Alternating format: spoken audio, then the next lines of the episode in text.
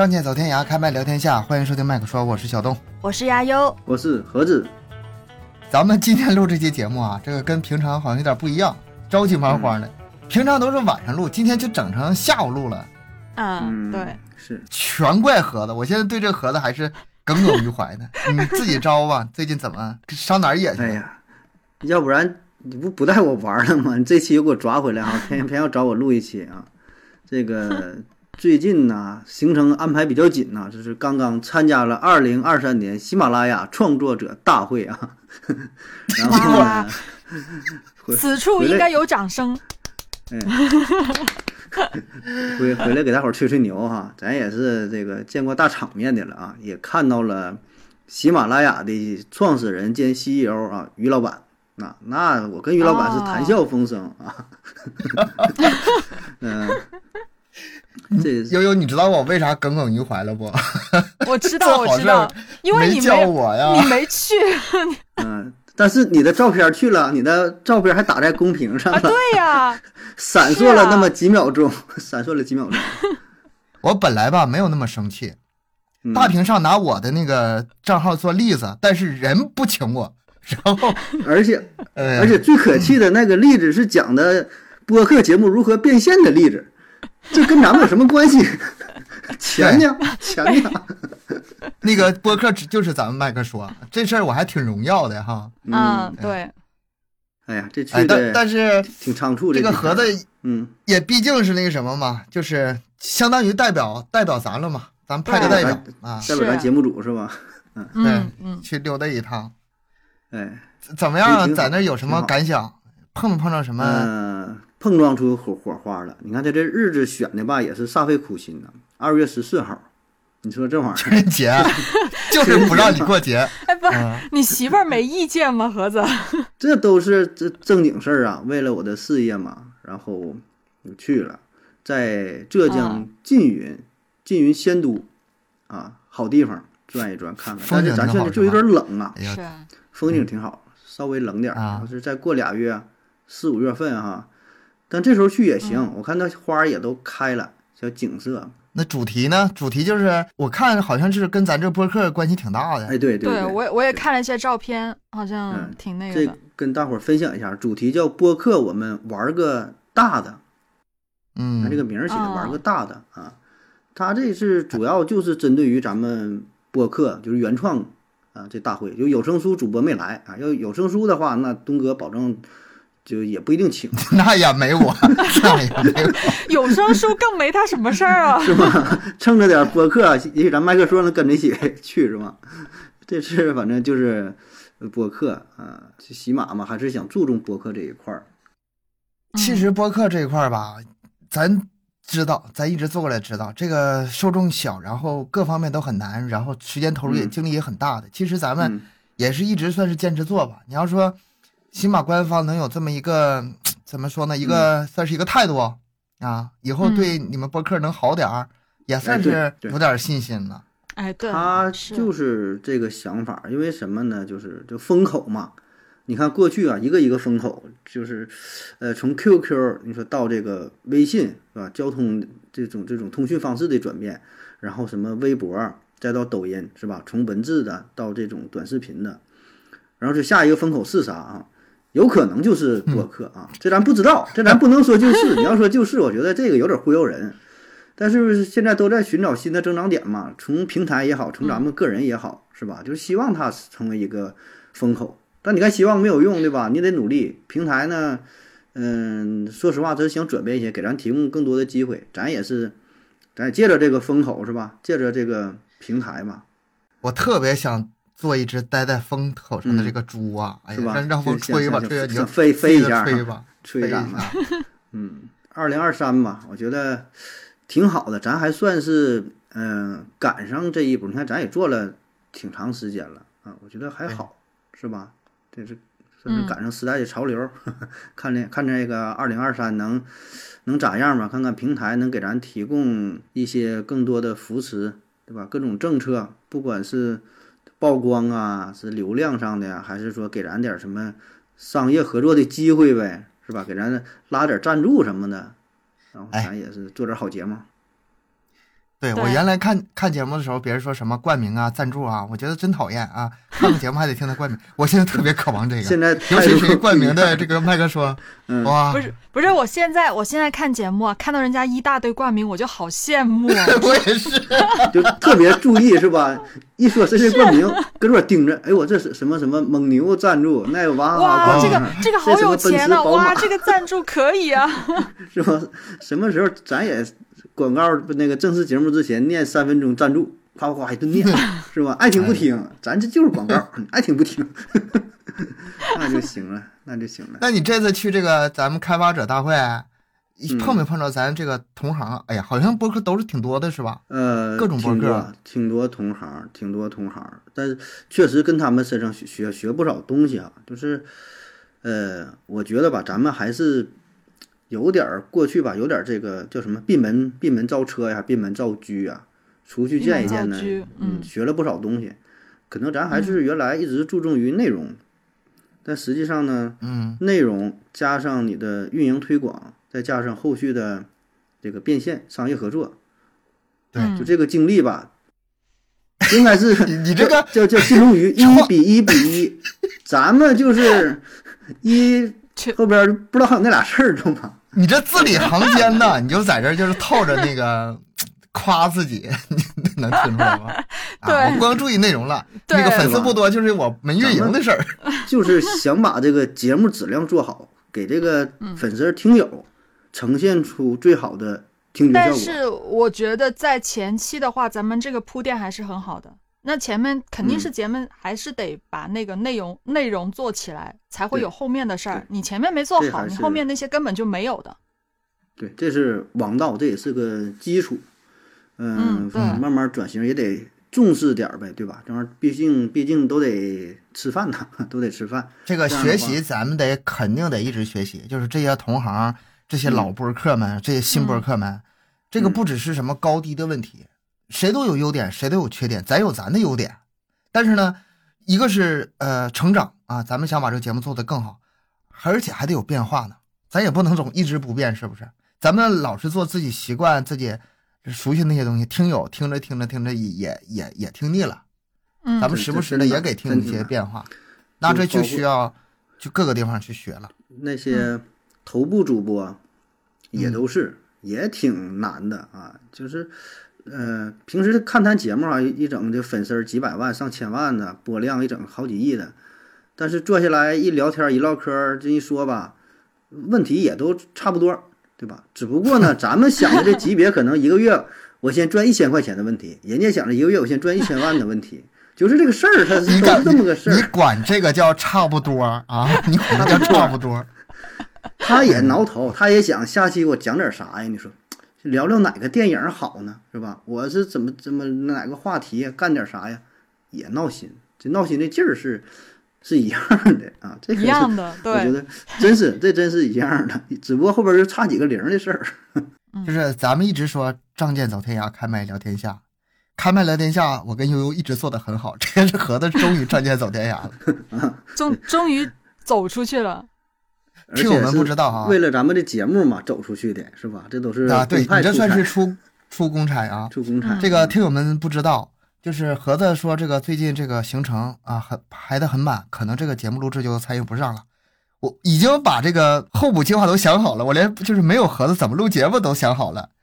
结果事情又是发生变化，没办法，盒子还是也是很匆忙，是吧？要不咱也不能这个下午来录也，对，也算是强行吧，强行把这个录制时间补上了。咱们以后有可能吧，会进行一些调整。本来想给大伙儿带来一个新的感受的，但这这次没没成功。什么意思呢？就是咱们三个人不同时在场啊。本来想这么整一下，就我走了，他俩再找另外一个好朋友一起来聊。但是呢，你说我我带俩美女这聊的是不是能更嗨一点？我自己都不知道。对对，结果这个计划不如变化快，没有办法，没办法，赶不上。嗯，以后还有机会。咱们今天聊今天的正题吧。啊，还聊那么久，还没到正题呢，我才发现。哎呀，这个盒子好不容易出去一趟，这咱们得多少带带几回来回来吹，但是吹吹牛啊。正题是啥？从头到尾一直聊这个也没啥意思，咱们也是有点正题的。今天，嗯，好。呃，今天聊这个是个电影啊，《镜花缘》叫什么来着？秘密花的花园，秘密的花园。我的秘密花园不是是秘密的花园吧？呃，正经意应该是我的秘密花园，但是你从字面上看吧，它是秘密花园。但是我搜了也是写着秘密的花园才能搜到啊，我的秘密花园搜不到啊。这个电影大家搜的时候也是按悠悠搜的方式，就搜秘密花园就可以了，而且呢容易搜出来好多版本，也也不好找。这个同名的电影不下五六个，我看。韩国的好多好难找，好难找。动画我没找到。美国的是那个盒子，后来那个给我给我俩提供的资源，我们俩才下的。然后咱们听友啊，嗯，我把这个资源链接放到群里头，咱群里的听友是可以看到的啊。呃，我去百度搜的时候，我是搜《秘密的花园》，就能搜到这部电影的百度百科，但是它的介绍也非常的简单。然后我再也找不到别的资料了，完全没有。就上网搜了一 一顿，啥都没有。有有点冷是吧？有点冷门的这个电影。对，这个电影是盒子来推荐的。那你说一下，为什么这么冷、这么难搜资源的一个电影，之前我们俩都没看过，你非得要跟我们俩推荐，而且不止一遍。嗯，对。为啥要推荐呢？是一定要我们看。就是没有什么讲的了嘛，是吧？聊个电影。这么随意的吗？对。就搜错了，本来想看另外一个秘密花园，找到这个了，一看还挺好。嗯，这个电影等一会儿，呃，东哥把这个剧情展开呀，咱聊一聊。我觉得我是可以推荐给别人的啊，这个电影。呃，如果说有，如果说要是什么理由呢？我觉得这个电影有一点比较特殊，它呢是漫画式的电影，那种日式风格非常非常浓。呃，并不是那种就是对真实的呀，或者是你把你把它归为什么犯罪呀，或者什么喜剧呀，呃，都不是，有点类似于周星驰那种无厘头，但我觉得更像就是在看那种日本的漫画，就是你你说动画片还还不是动画片那种感觉，还另外一种这种漫画有一些那种镜头，就是浓浓的日本那种风格啊，你一看就能体体验出来。最明显就是他有一个镜头把那个车的。那个备胎，啊，整个人一个大大字儿，然后扒住那个备胎，跟着车往前走，就一看那就是，那不可能的，对吧？就是日本的那种风格。然后呢，我觉得整体氛围就挺好玩的。然后，嗯，内容啊，怎么虽然很老吧，我我反正我是挺挺喜欢的。嗯，其实盒子说半天就一个词儿，中二。他这个日本这种就是电影吧，挺多的。就是你如果用一种写实或者艺术眼光看吧，他就那个味儿始终对不进去。但是你要是从小喜欢日本漫画的话，你会很容易就被他这个带进去的。这种电影其实很多。嗯，咱们来说说这个电影吧。这个电影是一九九七年拍的，挺早哈。石口史静导演，然后西田尚美主演的，豆瓣评分不低，八点三。啊，就这一个豆瓣评分就已经可以看了。然后咱简单说一下剧情，剧情其实没太多可讲的，我感觉。说这个女主角啊，铃木，嗯，她这个小姑娘从小长得不是很漂亮，长相平平吧，就是不丑不漂亮这种。然后你就一打眼，她就是那种脑筋不太灵光的，嗯，一天傻呵呵笑那种，然后呃也不会动脑筋。她有一个爱好是什么呢？特别的爱数钱。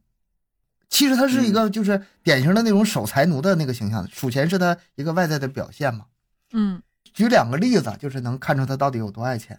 第一个例子，你说一大帮小朋友在那玩，瞅那年纪可能就是八九岁、十十岁左右，刚上小学那阵儿呢，他就有自己存折是吧？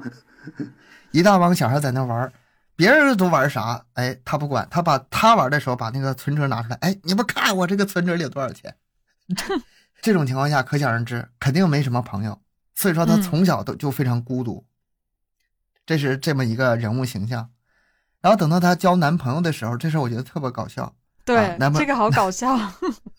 男朋友约她啊，咱们一起吃饭吧。你说这位姐姐咋说的？说要不你把钱就给我吧，啊，你就不用来了，就这个意思。费那劲是吗？就是钱。对。给我钱，不要出去吃饭了。听我们听到这儿，他这个人物设定，他就已经其实有点那个不不太现实了，是吧？有点稍微魔幻了，有点过分。但是其实他这个人设其实是为了后面的这一系列他一个基础，一个铺垫。因为有这么一个特性，后面的吧才可以稍微合理的解释点。他毕业的时候啊，就像这个姐们儿，她适合当什么工作呢？那数钱呗，那就去银行呗。当上这个银行的职员，他整天在那数钱，就觉得特别没意思。数了半天，这钱也不是自己的呀，对，主要就是钱。他是工作之后才发现，哦，数钱和是自己的钱好像不是一回事儿，是吗？对他本来以为，嗯他本来以为找到了一个自己这辈子最适合的工作，好开心的去数钱，结果数着数着发现，不是自己的钱没意思，还是得数自己的钱才有意思。哎，这个很多人都有这个误解，就包括这个在银行上班，还有在这个就是当会计的啊，你成天面对那么多钱，你见过很多钱怎么地的？我妈她就是会计，我就问过她这个问题。我说你每天面对那么多钱是什么感觉啊？啊，那是钱吗？在会计心中那只是数字而已，没有跟他有什么关系？没有，只是数字，对吧？没关系，真没关系。哎，在这种情况下，他，哎呀，真没意思。然后他就开始幻想，哎，如果说有这么一个劫匪来抢银行啊，然后呢还把他当成人质，哎，这事儿就很刺激，我还能当个英雄，多好。结果还真就让他给想中了，劫匪还真的来劫他，想啥来啥。嗯，对啊，这个这个很神奇啊，这种就是那种特别的漫画效果，就特别夸张的那种。咱们千万别把这个事儿给较真儿啊，这事儿怎么可能呢？是 劫匪来了，把他劫走了，装后备箱里一扔，然后钱也往后备箱里一扔，开车呜呜跑。结果这个劫匪开的路程当中呢，到一个森林里迷路了。我这事儿不是做了一个小视频吗？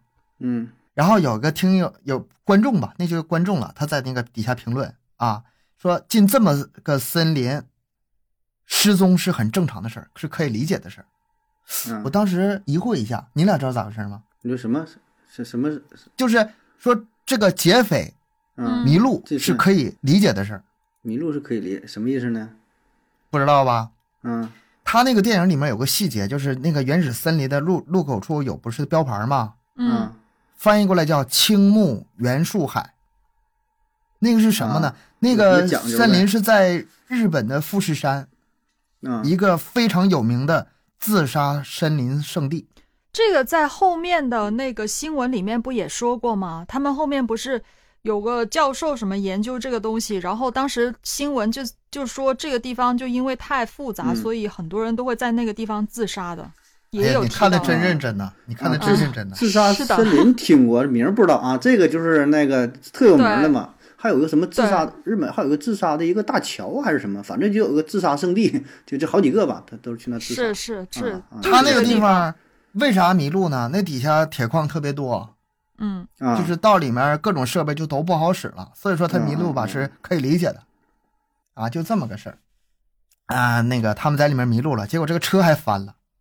也跑得很慌张嘛，也不知道是不是刹车失灵，车翻了之后，车爆炸了，人质掉到水里，就是这个铃木嘛，女主角她没死，抱着箱子一顿轱辘啊，又是什么在水里漂啊，又是经过地下河呀，这一段很好笑。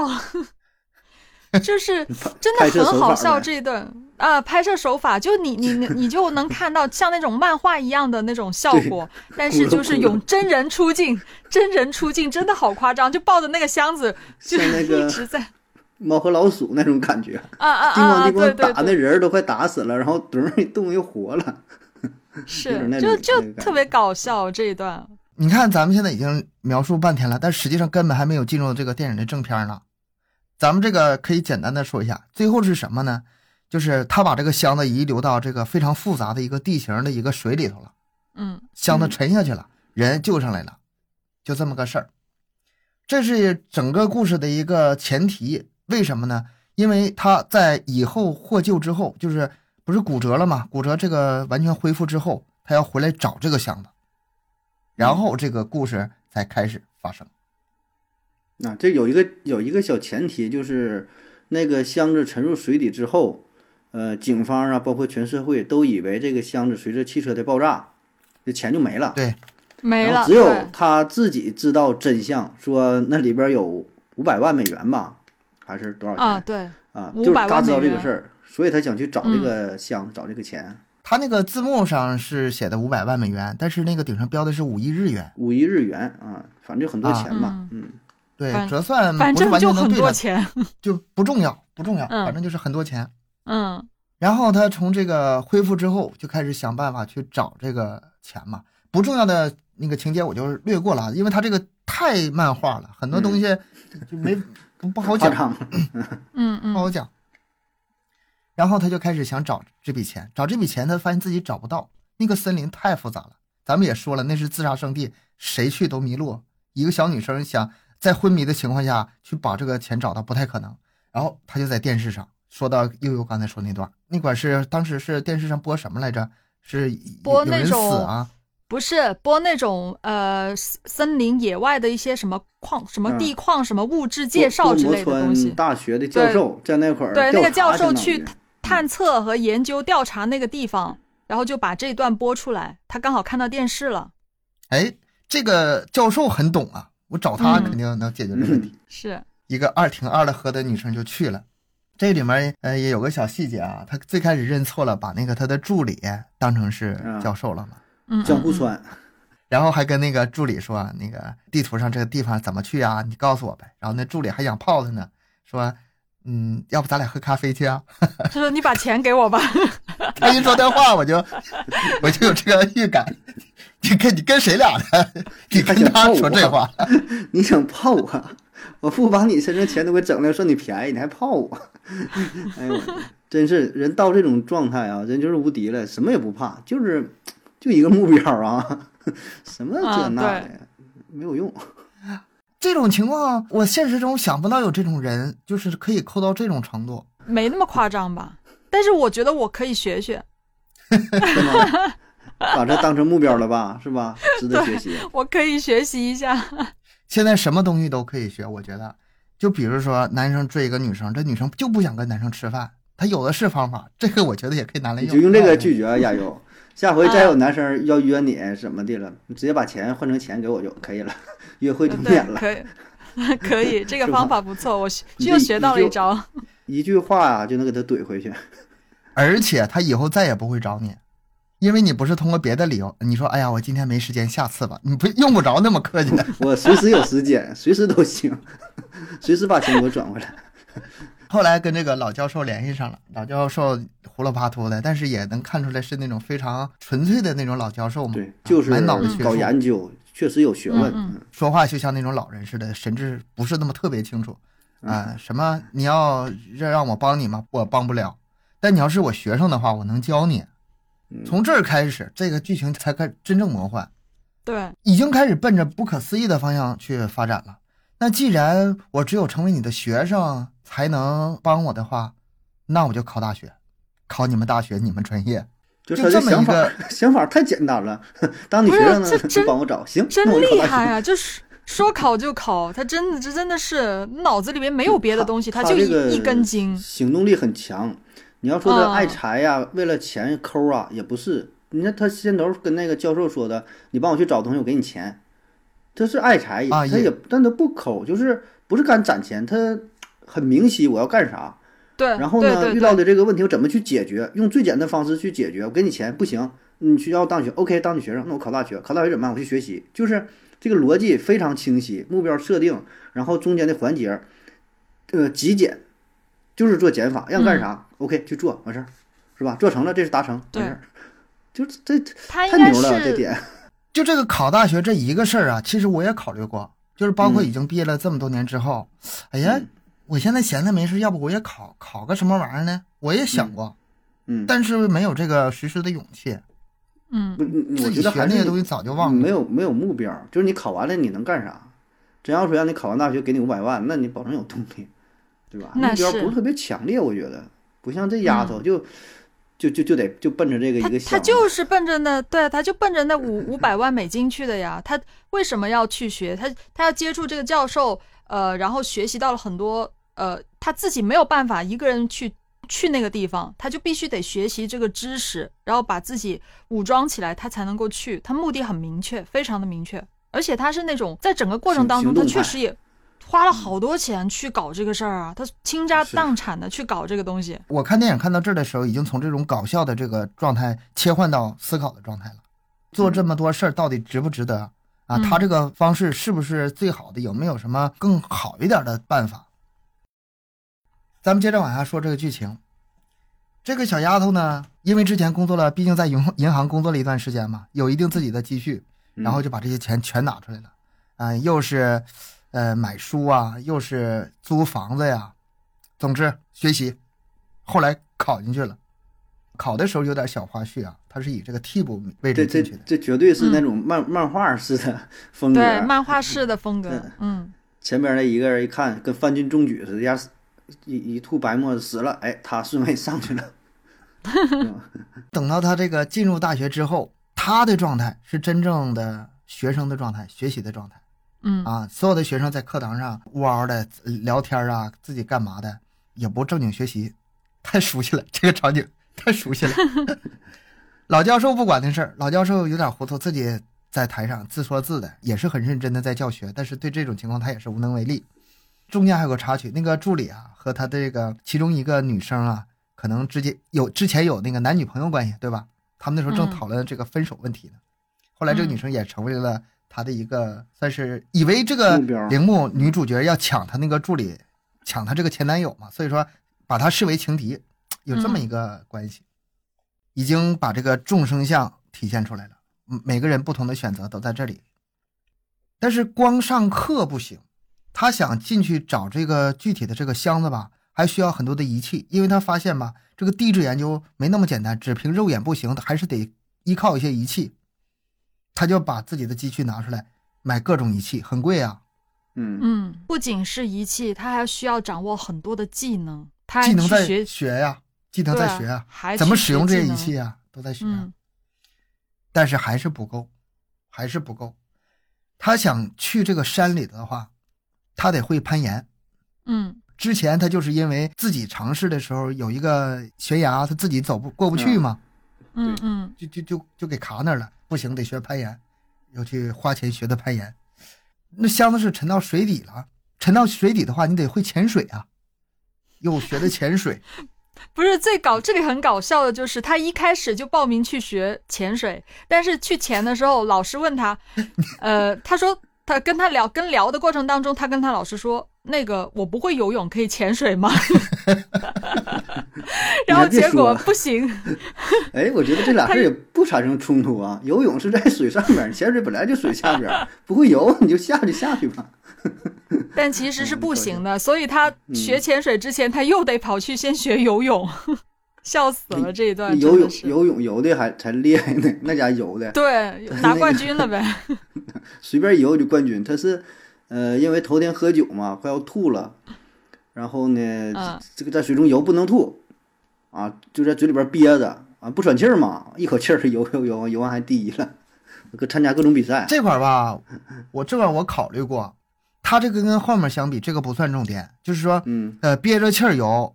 就是不换气儿，憋着气儿游，能游得很快。这事儿吧，他喝不喝酒，他也能做到。嗯，毕竟天赋还是有。真正是难的是后面他得那个冠军。嗯，那个教练找他说：“那个，我看你这个挺有天赋的，来，那个参加比赛吧。”没兴趣，参加比赛干嘛？我没兴趣。三千好像是给他三千，是不是啊？后面他就拿第一了。啊，有钱的，有钱的，我去。那就行，那去吧。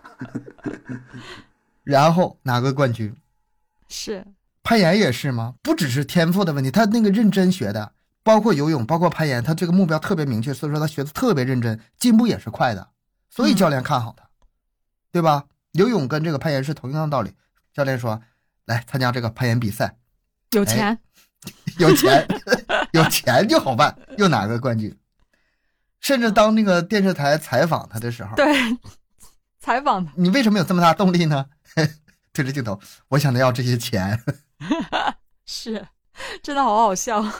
看到那儿的时候，我又觉得好笑，我又觉得那种很坚定的那种信念，这个力量真的是很大，很牛逼，很牛逼，真挺厉害，真挺厉害这种。后来包括那个学驾照、买车也都是嘛，就是总之把这些所有的呃准备准备工作做的都特别好。准备工作做的都是极致，甚至中间他们这个钱不够了，花钱花冒了，这毕竟花销太大。嗯，那怎么办呢？为了继续上这个学，他去这个内衣的，对，就是只穿内衣的夜店去给人家陪酒去，拿这个挣的钱去补贴学费。没有，他他他他被退学了，没钱交学费，但是继续在学其他的技能。对他这里面还有一个穿插，就是他甚至把这个学校的奖学金都拿到了。对，但是是在学校，但是是明年的，明年的奖学金，嗯，没给呢，没到手呢，没还没到手呢，所以只能退学了。他那个我觉得没那么重要。如果说他想继续上学的话，回去把学费交上，他还能续上。那问题不是问题不大，问题不大。嗯嗯，前面这几个吧，我还很容易理解哈，也很正能量的，又是学游泳，又是攀岩什么的。然后为了钱去内内衣酒吧，嗯，这事儿我不知道你俩考虑过没有？你们能不能接受一个人就是为了达成这个目标，甚至有点开始不择手段？但是这样的人不是很多吗？这不是很正常的事儿吗？对啊，是很正常的事儿。对啊，那就是嘛。这本来在现实里就很多这样的事儿啊，所以我觉得他可能是用漫画比较夸张的手法来去表达这个事情。他表达的可能是这个女主角，她是她就是不顾一切的为了她的目标去做这个事情，他真的没有考虑那么多。啊，但是里面也没有什么色情的东西。这部电影真的是很，很漫画的，很干净啊，没有任何色情的东西的，都是很纯真、很淳朴的样子。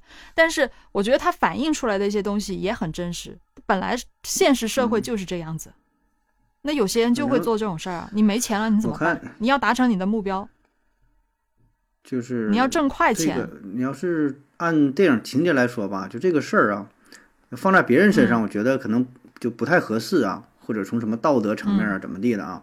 就是单纯就这个电影，而且就放在铃木女士身上，我觉得这都不叫事儿。当时我看到那个形象非常非常光辉，非常伟岸，就这算个啥？你知道吗？这都抢银行他都能去，没有钱怎么办？抢个银行嘛，是吧？在他的那个世界当中。达成 这个目标，这都不叫事儿。什么就就是咱们想的，真就太多了。各种束缚，道德的约束，然后家庭的，什么情感的，然后在意别人的目光如何如何，就是太多束缚了。我觉得他这个档次已经是，呃，叫什么修炼成佛。就在佛的眼中，不有个那故事讲嘛？说那个有个和尚，大和尚、老和尚、小和尚过河，然后有一个妇女过不去了。老和尚背着这个女的过去了，过去之后了，然后就走了嘛。然后小和尚就问说的：“哎，师傅，你刚才背这个背一个妇女过河，你不说嘛？咱要怎么怎么戒怎么戒色呀？怎么怎么地的啊？”然后这师傅说的：“你看，我已经把这个女士已经放下了，人家已经走远了，你这还在你的心里，就是啥？你这个都不叫事儿，就只。”你你你你站在一定高度之后，你就这些根本就不成问题了。只不过咱们还是以非常世俗的眼光觉得，啊，怎么怎么地，什么，嗯，咋样？当然，他也没没发生就是任何那种过激的行为啊。这个还算是，呃，能够接受。就是从社会层面来说，这也是一个正常的存在，它也是一个合理合法的，对吧？只不过很很暴露，但还没发展到最后说出卖肉体啊。所以我觉得这事儿放他身上太太合适了，就就是。人那高度根本就没考虑，没有任何顾虑。这不是完全他那他那内内衣也也真也叫内衣啊，他那个内衣，你就是在你这根本就，哎，这不就是正常的吗？这没对呀，这不就正常的衣服吗？那也叫内衣啊，就没就大腿小腿那节是，对，就裤子短一点，那个衣服没袖子，那还有啥呀？那我要是再给他加深一步呢？如果是必须出卖肉体呢？还能这个我觉得，这个我觉得电影不会这么写，他应该也电影是不会这么写。我就说这个事儿，嗯，当你有一个就是绝对必须要完成的目标的时候，那嗯，为了那笔钱，为了那笔快钱，他必须出卖肉体，那你能接受吗？心理上接受吗？那你得看哪个，就你衡量自己去衡量哪个东西对你来说更重要一些。然后这个是每个每个人的标准是不一样的。他发现这个比找那五百五百万省事儿哈，以后就爱上这个职业，还找什么钱？你这就改了，也挺好的电影，然后慢慢向着一个不可控的方向发展下去了，是吗？我觉得所有的东西啊，就是你没有做这个东西，只是因为这个事情可能对你的诱惑并不够大而已，不是说你的道德或者是你的这个个人的标准是怎么样的。呃，只是诱惑不够大，所以这两个东西要做选择的时候，你就自己心里面去衡量哪一个东西对你来说更重要一些。其实你自己心里会有答案的，每个人都一样。你要说出卖肉体这个事儿，我觉得首先对我保证是不能接受。别说出卖肉体了，之前那些事儿我都干不出来，对吧？跟人家约会说 什么把钱给我，这个咱都是做不了。你别说出卖肉体了，而对于这个铃木小姐来说，我觉得也不算事儿。电影到这会儿已经是点到为止了，她也没有必要说真加上这个情节啊。就算是让他做，我觉得也能做出来，这也都不叫事儿，这算个啥？就是就是这事儿放在他身上是可以理解的，就是非常。强大的这个，咱往高尚点说哈，比如说为了拯救，嗯，一个民族，或者说这么一一一个一个村庄啊，这这个村子，完来了入侵者，说给你们村子都都杀死了啊，让你陪我陪我一夜，然后呢给你们放了，能不能做到？他保证挺身而出，二话不说，来吧，不就这么点屁事儿吗？对吧？不算事儿，就在他的心中，我觉得就是一样的道理，我就达成这个目标，别的那些什么能做到的，不叫事儿，就你们爱怎么看，什么世俗眼光不重要。我达到我的目标，OK 就完事儿了。什么你们说肉体什么的，这这小事都是小事情。就是我对他是这么理解啊。当然，像咱们咱档次跟差太太差太多了。第一关就是 是那个，就是说嘛，借钱那事不是借钱，就是约会要钱，那都达不到。咱太在意别人了。啊，我觉得我可以试试，嗯。从这开始是吧？从把它当成目标了，都是啊，都是小事情，都是小事情的。其实这个电影啊，它那个钱，它只是一个具象化的这么一个一个描述，它它对是个符号，放在你的面前，告诉他有一个明确的目标，为了这些目标要付出很多很多的努力。放在咱们每个人身上吧，就不一定。嗯，你换成别的。我刚才想讨论的就是这一点哈，就是嗯，你看啊。同样是小姐，有的人可能，比如说是拿钱为了，比如说上学啊，啊咱们就是例子都举的这个夸张点有的可能是拿钱为了救父亲，把这个父亲病治好了之后，他就不做了，嗯嗯，或者是咱往前说什么民国呀、清朝啊那些救北京城，嗯啊那些什么名妓什么的，嗯，我觉得他们和那些纯粹是为了肉欲或者是为了享受，你应该是有明确的区分的。但是这种区分，咱们作为局外人的话，很多时候是看不清的。对你根本不知道啊，根本只有他们自己知道啊。这对他们自己是最重要的。对外人来说，我觉得别轻易去去给他们下结论，嗯，给他们盖棺定论。你啊，道德败坏什么什么，有的时候可能言之过早。嗯嗯，就是咱们看似生活在一个世界，实际上是每个人都生活在不同的世界。就是物理世界是一个。内心世界一人一个样儿，对吧？可能有一些交集，但更多的可能就彼此并不了解啊，表达出来的也不一定是真实的想法，而且说出来你也，就是我说的东西和你听到的、理解的感受的也不一样，对吧？就我说的是我把我真实的说出来了，你你也不会，呃，有百分之百能得到这种体验，可能百分之七十八十有一些也是体会不到。每个人的执念也不一样啊。你心中你最最想达到的目标和我心中最想达到的目标可能就完全搭不上，一点都没关系，互相也没法理解，这是很正常的事儿。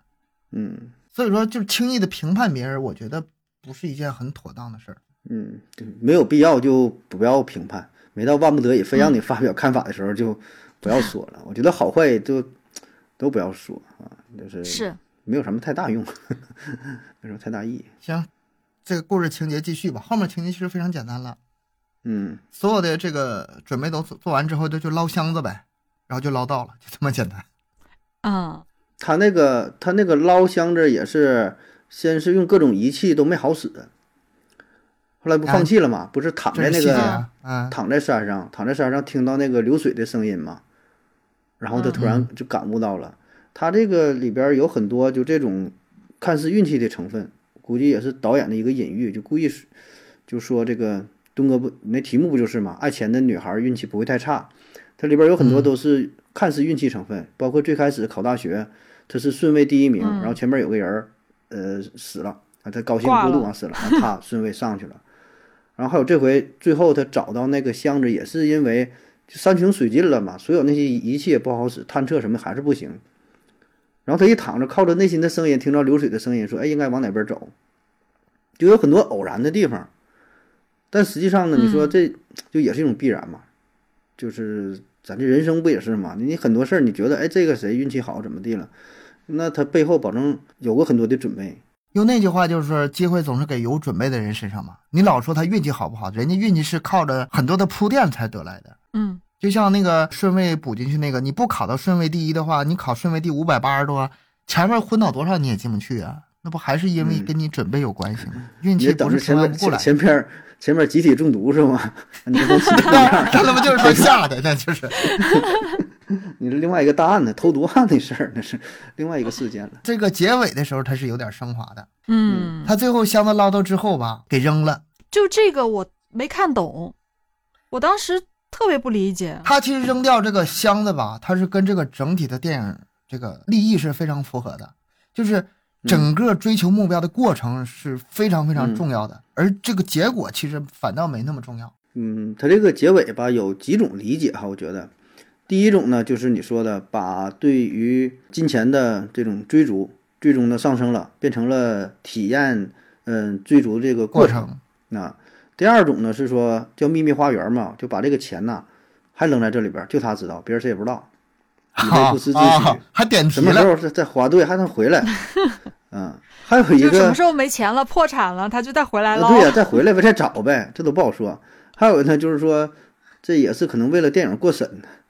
要不然你这个事儿，他就是从道德上、从法律上，好像还不合适啊。这个钱本来就不应该是他的。对呀，所以的话，你这电影的话，要是在咱们好，在咱国家，好像我估计不一定能过审，对吧？你这保证是警察失职啊什么的，我不知道这个有没有关系啊。但但他最后这种，我觉得有点牵强。但对于前两种来说吧，你说升华这种呢？也行，但我觉得也没有必要把这个非得当成一个鸡汤，当成一个励志。就最后这个钱花了呀，还是怎么的？我觉得也都行。而且最后他也提到了说要去下一个目标，就是百慕大三角嘛。对，去公海，公海捞那些海盗的什么宝藏。其实你看整个这个过程，我觉得他也没有什么升华的。这个女主她并没有改变，不是因为在这个追逐的过程当中，她幡然醒悟，说的我不应该爱钱，我应该。那个注重什么体验的过程？我觉得并没有，人家脑筋没那么没那么灵光。人家本身这个这个做的呀，这个利益啊，已已经挺到位了。他的档次已经比咱们高很多了，就是为了这个目标奋斗。他只不过说这个目标已经达成了，达成之后他还得找下一个目标，就是这么简单的事儿。他没有说我不爱钱了怎么的，他保证还是爱钱。他不是百慕大里边那不有更多的金银珠宝啥的吗？那不还你要是。站在他的角度来说，可能还是为了钱的，也不至于说我就怎么体验也没有，这是咱们嗯赋赋予他更多的什么什么那种那种意义啊。因为导演，我觉得这就是他的高明之处，就没有刻意的最后什么提升啊，整的你热泪盈眶啊，这你想到了什么，人家就是一个漫画嘛，对吧？就像郭德纲那相声啥的，就是你听完一乐，你。你体会到啥？那是你的事儿哈，人可没可没教育你啊，你可别想多了啊！我要教育你如何如何。我觉得这个就挺到位的，就是不让人那么反感。那如果说点一下题呢？点一下这个电影的题呢？就是秘密花园，因为这个花园里面有我的宝藏，所以它是我的秘密花园。如果没有宝藏了，它就不是我的秘密花园了。或者说，咱们每个人是否是不是也有自己的秘密花园？如果没有自己的秘密花园的话，咱们也可以去树立一个秘密花园。它这个名字起的挺好，你看起来，嗯，就是不看电影之前，你不知道这个我的秘密花园它代表是什么，还以为什么 F 四什么言情剧那种乱七八糟的呢。嗯，但他不是，他这个秘密花园其实就是隐藏在心里的一个目标，而且别人都不知道，不需要别人知道，跟别人没什么关系。我觉得他也是不想把这个事儿跟别人去说，就是跟别人说了也没有用，彼此也嗯不会。了解，然后呢，他也想，嗯，保留这份这个这个秘密。怎么说？他还是比就比较独立的，比较个性的。我我倒觉得他也不干是说看着那么神经大条，那么不灵光。只不过到了一定档次了，懒得跟你们这帮人说。就像是 咱经常说什么读书读多了，什么书呆子怎么的了。我觉得人家就是懒得理你啊，你随便怎么说吧。跟你说的东西你能懂吗？你说我说对呀，我跟你讲点什么黑格尔啊，讲点什么康德的东西，大哥你们能听懂吗？我给你讲点什么什么什么物理学什么玩意儿，现在最新的你也不懂啊。然后你又你也说我不懂，那我也我也不会没有必要跟你解释，你爱咋觉得咋觉得吧。我觉得也可以这么理解，也行。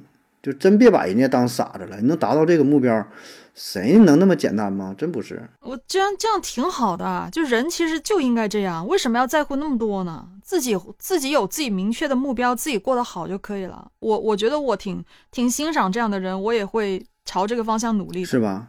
所以你看，就推荐给你看嘛。看了之后吧，我反正我是挺有触动的哈。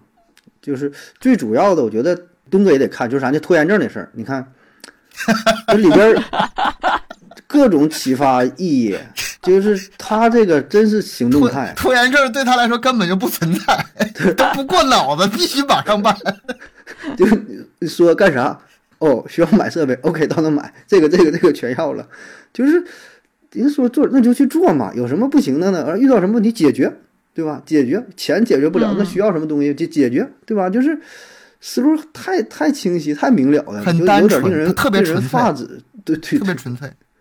这一点真是挺牛的，所以我觉得从他身上能够看到，呃，挺多东西吧。倒不是说我就不想把这个说成这个什么鸡汤啊怎么的了，但是你，嗯，又不得不说，真的能像一面镜子一样反衬出来，就我们自己遇到一些事儿怎么去处理。包括说最后对于这个金钱的态度，他不是说我干攒钱啥也不干，对吧？有舍有得，人家那个他那钱全花在刀刃上。你想学什么，报那个潜水班啊，什么攀岩，我估计也不便宜吧？那那课程得得他妈挺贵吧？一对一啥的，该花就花啊。所以你看，我有一个想法，就是什么，就是那种贪污的啊，贪污犯那种，那是真正爱钱，然后也是一门心思去搞 搞钱。但是也应该跟这个 铃木小姐姐学学，你看人家这个钱嘛，取之有道，然后呢，会赚钱，会花，会花钱，目标很明确。我说这真是榜样，我说这真就是就活到一个档次嘛。你就就像那个刚才说像那个佛像佛一样还是什么，就修炼到位了。哎呦我天，这真是给他升华太。也我觉得，要是他的话的话，佛跟我有什么关系？我我我才不想那个上佛那么高呢。我人家很简单，多简单，就是不用给我烧香，你你给我钱就行。对你把烧香钱给我，对吧？香火钱直接拿钱弄，不要什么香火。对对对，这个电影看的看看完之后，我脑子里想过两个，第一个是那个《阿甘正传》，就是。也是非常单纯嘛，有点就是反制，然后目标明确，去一直跑，付出努力跑。嗯，呃，但是后来我就可能是还是觉得他这个利益稍微还是有点不一样。嗯，不同，还是有点不一样。我觉得更像是哪个呢？更像第二个，周星驰对这个金钱的态度。他是什么？他也是小的时候穷穷怕了嘛，也想赚很多的很多钱嘛，给家里改善环境嘛。但是怎么能赚钱呢？我必须用我所有的方式，啊，去赚钱，把我这电影拍到极致。怎么的，听众们就是观众们能喜欢，来花票花钱买票来，我必须拍多少个电影？研究这个事儿，琢磨这个事儿。嗯，他他出发点是为了钱呢，不是为了艺术啊，不是艺术追求啊，达到什么造诣是吗？什么拍什么文艺片啊，表达什么都不是。你就是你爱看啥？你那些所谓的那些，就是我为了拍出多艺术的东西，我为了拍出多高深的东西，嗯，他没有周星驰的成就高。人家周星驰目标不像你们那么定，我就挣赚钱。但是因为这个赚钱这过程中，我把我所有的目标都实现了，嗯，反倒包括这个电电影的高度、深度，非常非常纯粹。我觉得这个跟这个铃木是非常非常像的。你最开始他出发点就是为了钱，但是中间所有的事情做的非常纯粹，没有一点掺杂，反倒做的很好。不忘这值得我们三个人学习。对呀，这个我觉得是值得反思的。这个，嗯，你看，这给你带来很多思考吧，就是要人深刻呢。我因为我为啥我说推荐他这个就是不忘初心。那咱做节目也不忘初心，就是为了赚钱嘛，对吧？你做节目为了赚钱。但是目的是目的赚钱，你怎么能赚到钱？你节目做的不好，能有钱吗？没有钱，是吧？你拉不来赞助，能有钱吗？没有钱。咱开篇开头也说了，参加大会去学习啥的，就是很简单，没有什么说不出口的，就是为了钱嘛。